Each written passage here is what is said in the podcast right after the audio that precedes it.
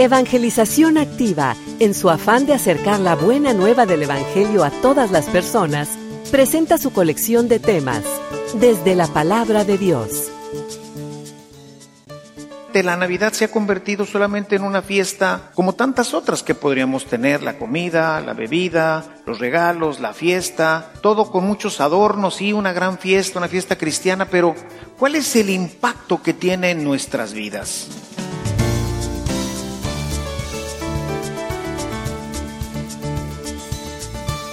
Este servicio te llega gracias a la aportación económica de nuestros suscriptores. Ayúdanos tú también a mantener este servicio activo. Participa con tu donativo y sigue escuchando estas enseñanzas.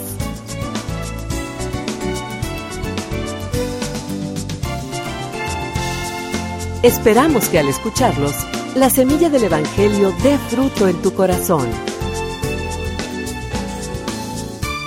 Con ustedes, el Padre Ernesto María Caro.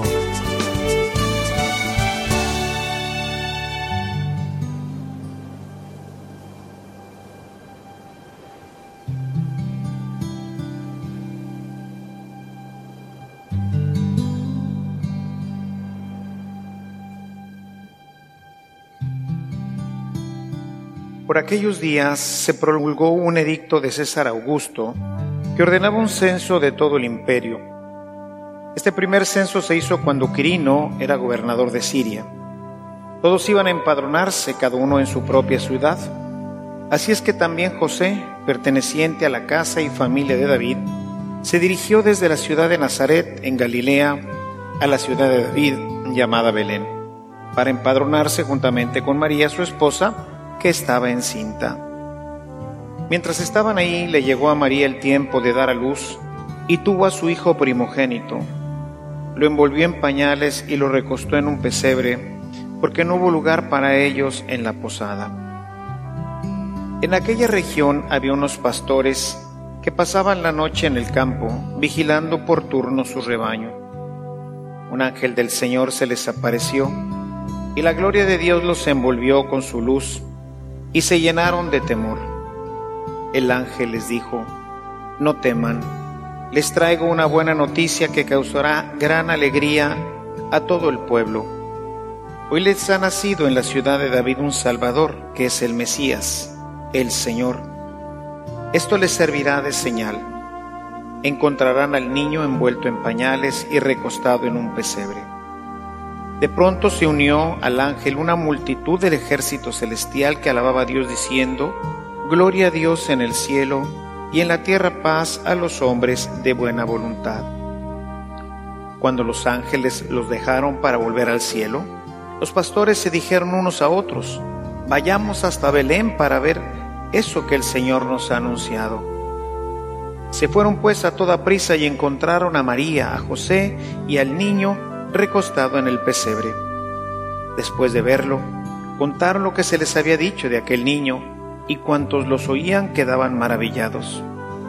María, por su parte, guardaba todas estas cosas y las meditaba en su corazón. Los pastores se volvieron a sus campos alabando y glorificando a Dios por todo cuanto habían visto y oído, según lo que se les había anunciado.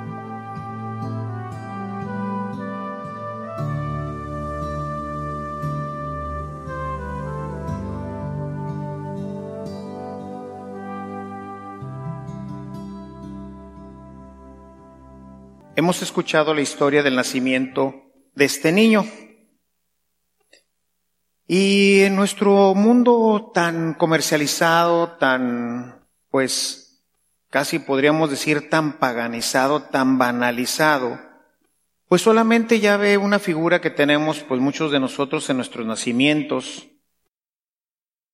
Vamos celebrando, sí, un acontecimiento muy importante que ocurrió en aquel tiempo.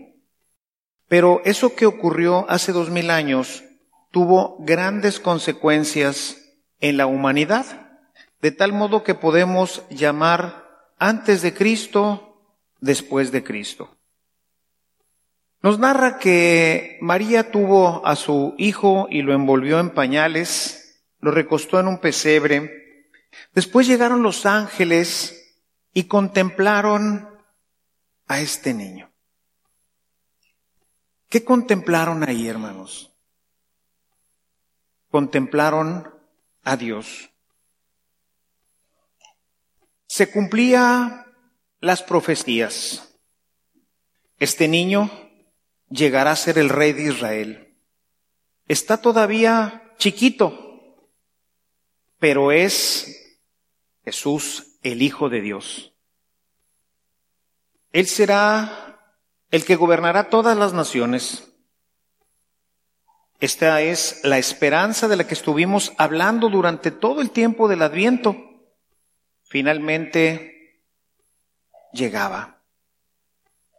Y yo quiero imaginarme a María como nosotros lo podríamos hacer ahora en nuestros pesebres, contemplándolo, tratando de entender el misterio de este niño, del que le habían dicho será el rey de Israel, gobernará todas las naciones. Su padre es Dios y recibirá el trono de Israel. Este pequeñito, este niñito, es el Dios esperado. Ciertamente al tiempo no se esperarían, no estaba dicho, que sería Dios mismo. Esperaban a un redentor, esperaban un Mesías, pero no se esperaban que fuera el mismo Dios.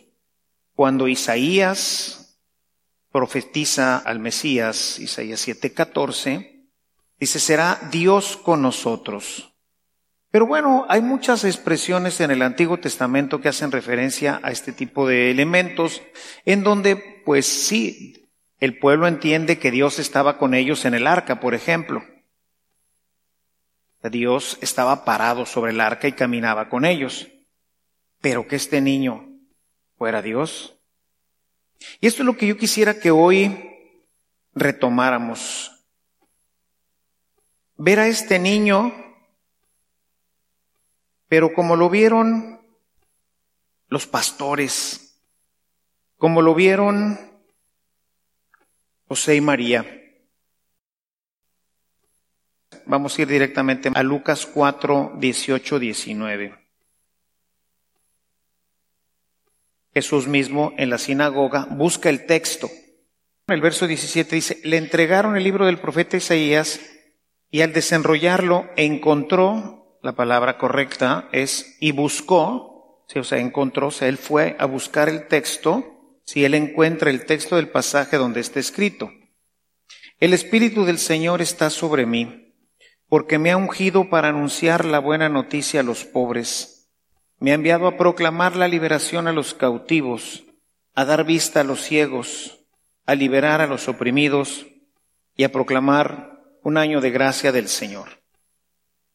Esta era la profecía escrita por Isaías después de Babilonia pero esperaban a alguien que transformara no solamente la sociedad de la que hemos estado hablando durante estos cuatro domingos, sino que transformara también a la misma persona. Iba a haber un cambio. ¿Por qué? Porque ya, aunque no se sabía que iba a ser Dios, ya las profecías hablaban de una persona que tendría un poder impresionante. Liberar a los cautivos, dar la vista a los ciegos, y liberar a los oprimidos. Bueno, esa profecía se cumplió. Esta profecía ahora tenemos que asumirla nosotros. Es decir, lo que les decía al principio, la llegada de Jesús tuvo un impacto, tiene que tener un impacto en nuestras vidas. Porque desafortunadamente la Navidad se ha convertido solamente en una fiesta como tantas otras que podríamos tener, la comida, la bebida, los regalos, la fiesta, todo con muchos adornos y una gran fiesta, una fiesta cristiana, pero ¿cuál es el impacto que tiene en nuestras vidas? ¿Verdaderamente el Señor está obrando esto en tu vida? Es decir, me gustaría a mí que te preguntaras, ¿realmente me ha liberado el Señor? ¿Eres una persona libre? Porque si no el nacimiento de Jesús para ti no tiene ningún sentido. Es una fiesta simplemente de comida, bebida y demás. Festejamos algo que ocurrió, pero que ocurre en nuestras vidas cuando nosotros entramos al cristianismo, porque las promesas hechas del Señor para nosotros, pues son las mismas y tenemos nosotros que vivirlas y experimentarlas, porque si no entonces, ¿cuál es el sentido de esto? ¿A quién estamos teniendo ahí ese muñequito? Es un muñequito.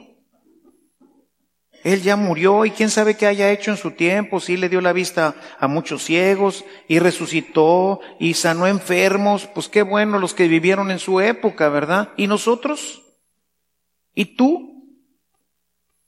Por eso hoy celebramos a Jesús porque tiene que ver con mi vida.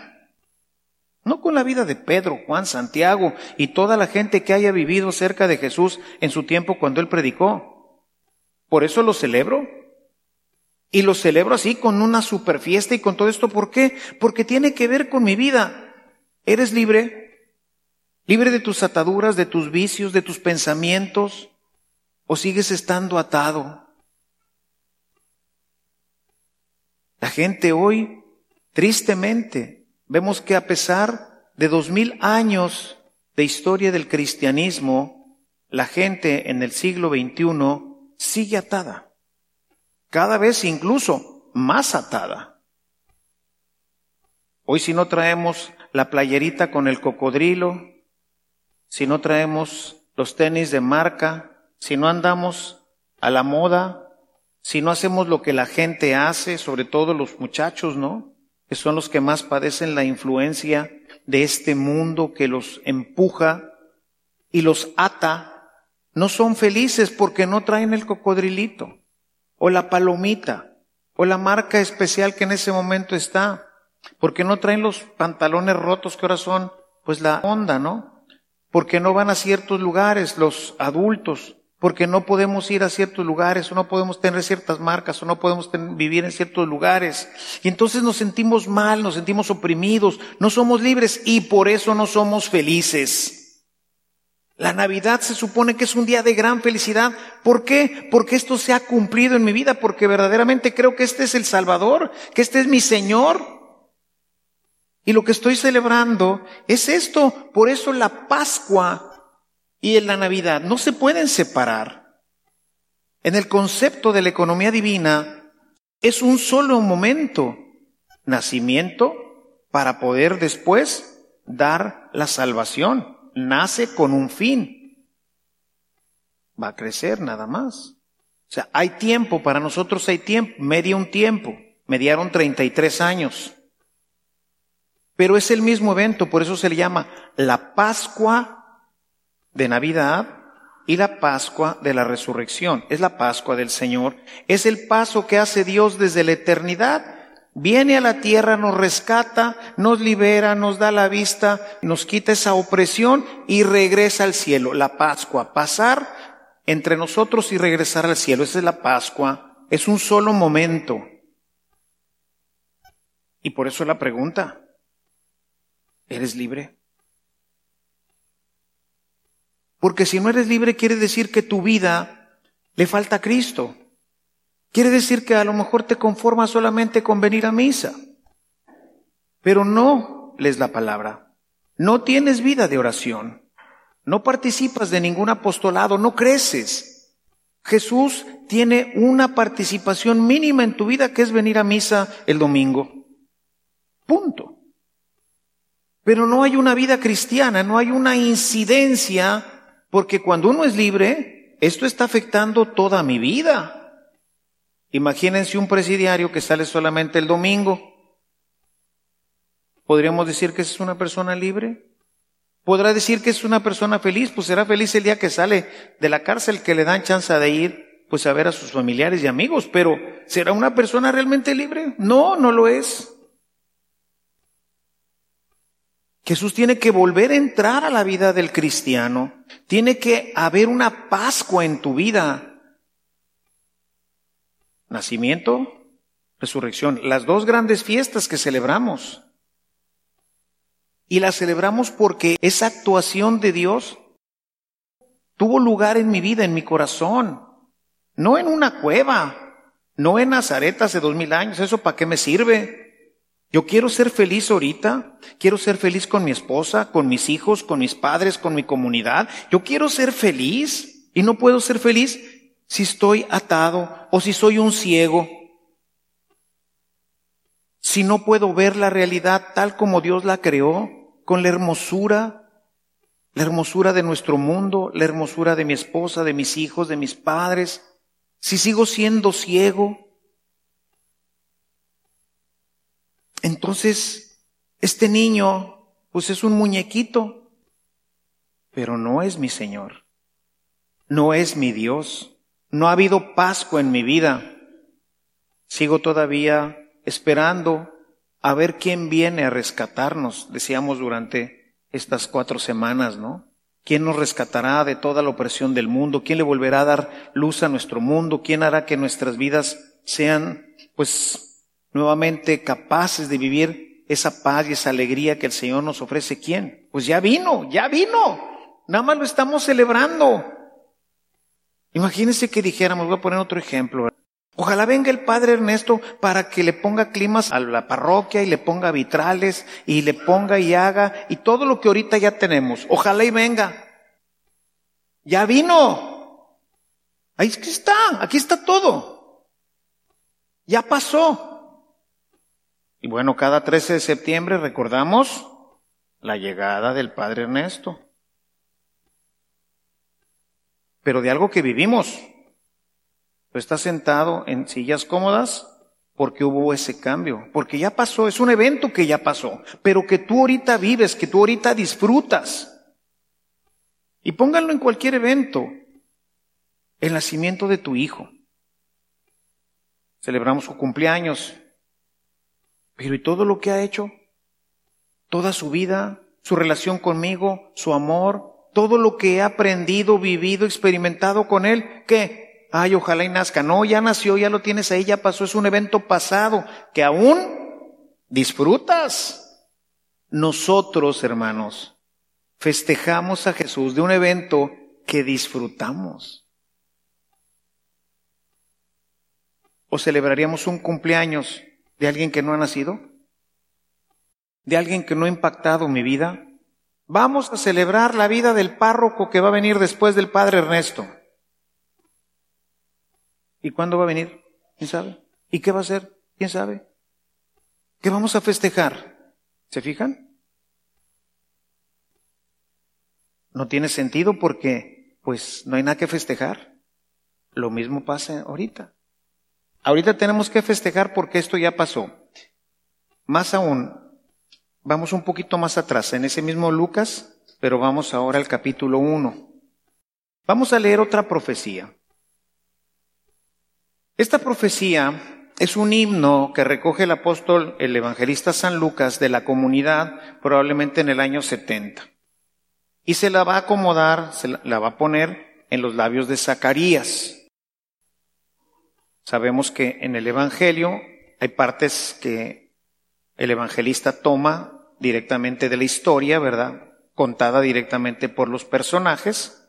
Otra parte es teología, es algo que Dios le revela y lo plasma en su Evangelio, y otra parte es, lo que ya Dios ha comunicado, la palabra de Dios, que ya está en el pueblo, ¿verdad? La tradición. Y entonces Lucas toma este himno, probablemente del año 70, y cuando está escribiendo su libro, le parece que el personaje ideal para que lo cante y lo pronuncie es Zacarías. Pero fíjense lo que dice este texto. Vamos aquí al nacimiento de Juan, y yo quisiera que leyéramos lo que llamamos el Benedictus, lo cantamos en nuestras laudes. Bendito sea el Señor Dios de Israel, porque ha visitado y redimido a su pueblo. A ver, hermano, ¿tú lo puedes cantar así? ¿Como un hecho pasado? Bendito sea el Señor porque ha redimido a su pueblo. ¿Y quién es el pueblo? Tú. Cada uno de nosotros. Yo podría poner aquí, bendito sea el Señor de Israel, porque me ha visitado y me ha redimido. Órale, eso es actualizar. Eso es que tenga sentido este canto maravilloso que deberíamos de cantar continuamente, porque es una acción perenne en nuestros corazones. Es algo que ya pasó en mi vida. No sé si haya pasado en la tuya. Pero es algo que ya pasó en mi vida. Es algo que pasó en las vidas de José, de María, de Pedro, de Pablo, de Juan, de todos los que vivieron antes que nosotros. Ya pasó. Dice, nos ha suscitado una fuerza salvadora en la familia de David, su siervo, como lo había prometido desde antiguo por medio de sus santos profetas. Es decir, todo lo que estuvimos viendo durante el Adviento se hace una realidad. Había profetizado todo esto, ahora ahí en este niñito, en ese pequeñito que estaban viendo José María y los pastores, ahí se cumplía. Se inicia la Pascua de Cristo. Viene a nosotros Predica, muere, resucita y regresa al cielo, la Pascua. Pero ese paso por nuestra tierra transformó todo. Tiene que transformarlo todo. Y no solamente en ese momento, sino a cada instante hasta que se acabe la humanidad. Para eso vino. Para llenar de su gracia, de su poder, de su amor a todos, absolutamente a todos. ¿Qué va a hacer este siervo de David, como lo había prometido desde antiguo por medio de sus santos profetas, para salvarnos de nuestros enemigos y del poder de todos los que nos odian? ¿Saben quiénes son nuestros enemigos y saben quién es el que nos odia? Y nuestro enemigo es Satanás, él es el que nos odia. Y vino para librarnos de él, de su influencia, y no solamente en este sentido extraordinario que a veces, ay, es que está poseído. No, son bien poquitos. No, su influencia en el pecado que nos destruye, que nos lleva a la muerte, que nos lleva o nos puede llevar a perder la vida eterna y arruinar nuestra vida, porque el pecado son solamente acciones que dañan mi vida o dañan la vida de los que viven conmigo. Ese es el pecado.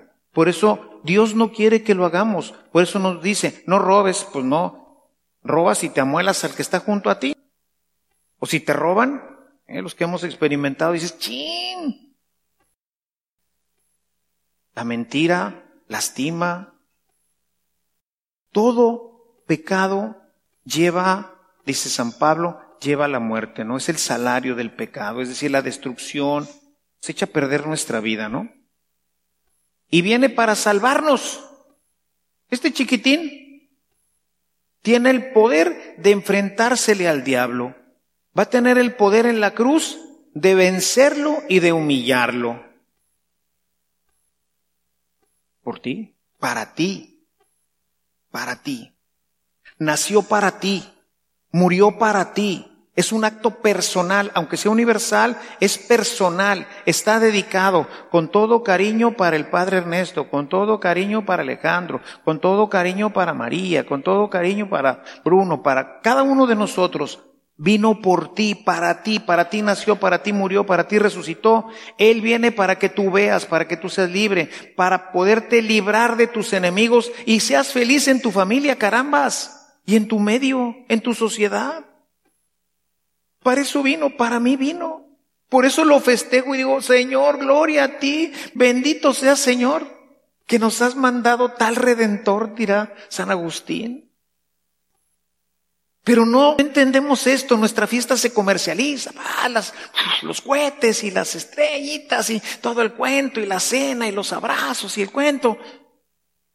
Y era como para que estuviéramos contemplando nuestra salvación, al Dios poderoso que me salva y pasar, como era en aquel tiempo, toda la noche en oración y alabanza, dándole gracias al Señor porque finalmente mandó a su Hijo que transformó mi vida, la vida del Padre Ernesto, la vida de Luis, la vida de cómo te llames, para que seas feliz. Dice Jesús, Juan 10:10, 10, he venido para que tengas vida y en abundancia, en tu casa, con tu familia, con tus hijos, con tu sociedad. Esto es lo maravilloso de la Navidad. De este modo, dice verso 72, de este modo mostró el Señor su misericordia a nuestros antepasados y se acordó de su santa alianza. Es decir, no nos ha dejado. A veces dicen, ay, Dios ya dejó a su pueblo, Dios ya nos abandonó. No es cierto, ¿cómo nos va a abandonar? Nosotros abandonamos como siempre al Señor. Se acordó de su alianza, del juramento que hizo a nuestro antepasado Abraham, para concedernos que libres de nuestros enemigos, y aquí está lo mejor de todo este tema. Ahí les va.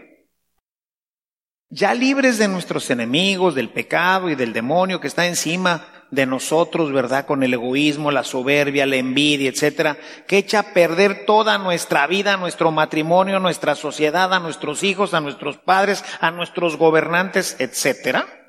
Libre de nuestros enemigos, podamos servirlo una vez que ya eres liberado de todo esto, dice, puedas servir sin temor, con santidad y justicia en su presencia toda nuestra vida.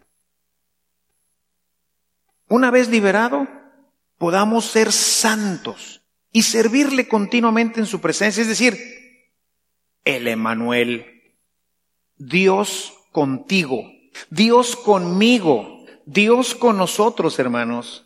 Esa es la fiesta de hoy, del Dios con nosotros, del Dios que viene a tu vida para hacerte feliz a ti, particularmente a cada uno de nosotros, porque viene a librarnos de nuestros enemigos, viene a liberarlos de todos nuestros opresores, viene a darnos la vista para que no estemos como ciegos dando tumbos por todos lados y metiendo la pata en todas partes. Vino para que tú y yo seamos felices y eso es lo que celebramos, carambas. Por eso para mí la fiesta de la Navidad es un fiestón, porque es algo que tiene que ver con mi vida. Y no simplemente una cena. Los regalos que, créanme que hoy de repente ya son tan banales que dices tú, ¿y qué hacemos con tantos regalos? Cada año nos damos regalos.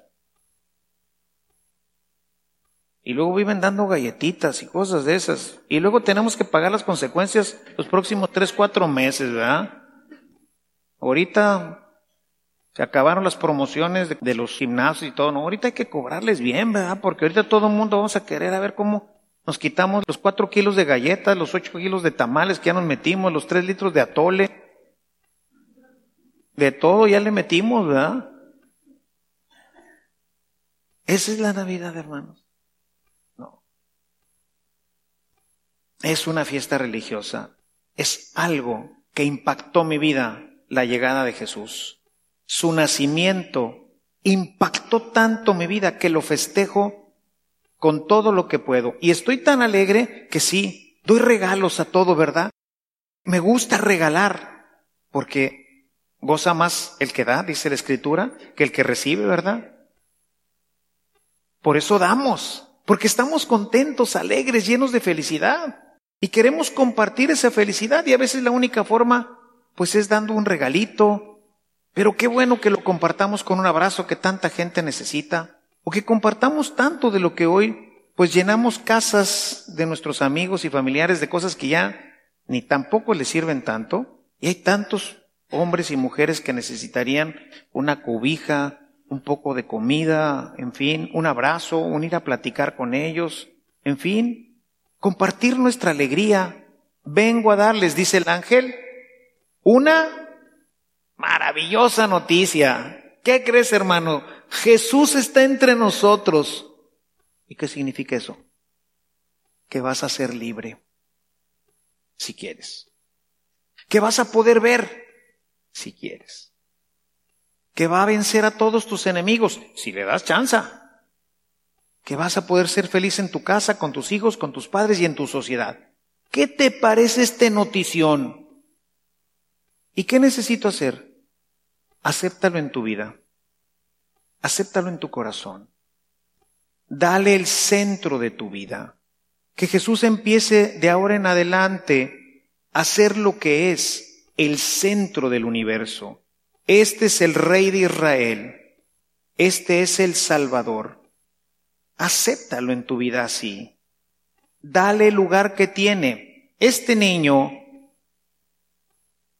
la piedad popular siempre lo ha puesto y ha tratado de que se vea su carnita, porque es el Dios que se encarna. En este niño, que parece un bebecín, tenemos al mismo Dios, al Yahvé, al Sabaoth, al Shaddai, el poderoso. Su palabra, la palabra de este niño, hace miles de millones de años dijo, haya luz. Y la luz existió. Ese niño, hace millones de años, cuando vivía solamente con el Padre en la eternidad, ese niño creó todo lo que existe.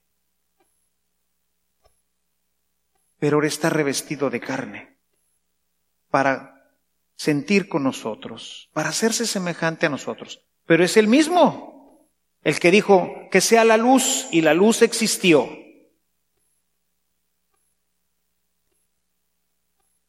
Ese pequeñito.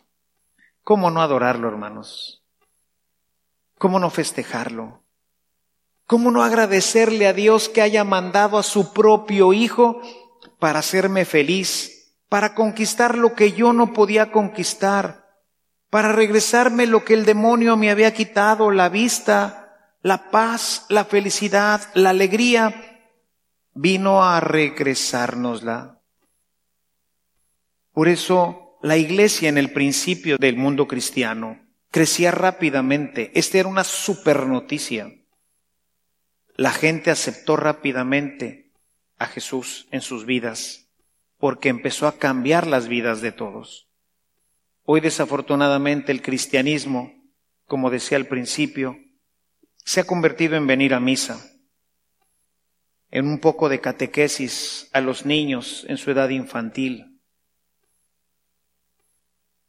Y en algunas fiestas como esta, la de Guadalupe, y otras tantas, que son fiestas hoy apaganizadas con el Santa Claus, con las esferas, los pinos, los regalos pero ya dice poco de lo que en realidad es un evento salvífico en favor de la humanidad. Recuperémoslo, hermanos, hay mucho que hacer. Y sobre todo, no solamente pensemos en los demás, he querido centrar mi reflexión de este día, no como lo hice durante el Adviento, pensando en los otros, en cambiar nuestra sociedad, que también es importante, sino en ti mismo, piensa en ti mismo, yo creo que todos queremos ser felices, tener una familia feliz, vivir en una sociedad feliz. El punto de partida es nuestra conversión. El punto de partida es permitirle a Jesús nacer en tu corazón. Y no como un acto retórico, como una cosa así poética, no. Es decirle, Señor, te acepto en mi vida. A partir de esta Navidad, Tú serás el centro de toda mi vida. A partir de esta Navidad voy a buscar honrarte con todo mi corazón, con toda mi alma y con todo mi ser. Voy a buscar que tú seas el centro de mi familia.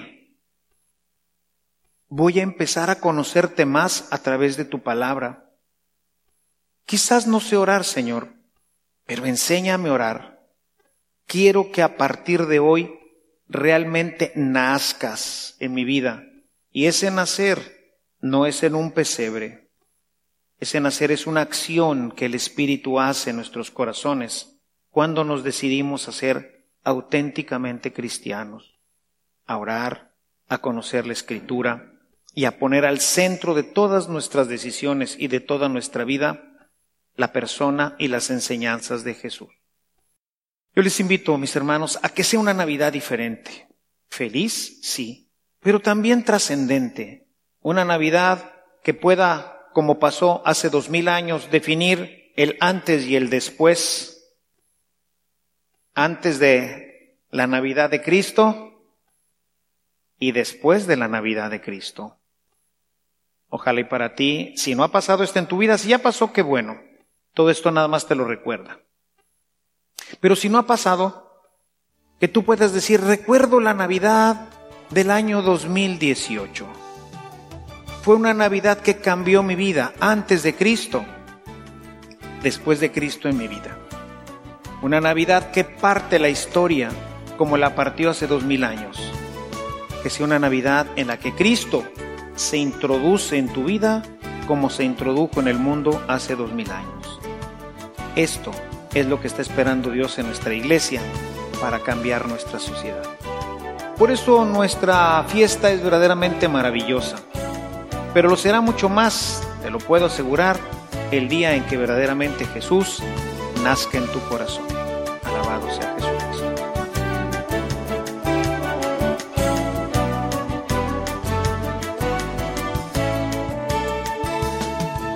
Si esta reflexión ha sido de utilidad para su vida espiritual, le invitamos a visitar nuestra página en internet www.evangelizacion.org.mx, en donde encontrará otros temas que seguramente continuarán produciendo fruto en usted. Que la paz de Jesucristo permanezca en usted y toda su familia, y que la ternura de María abrace su corazón.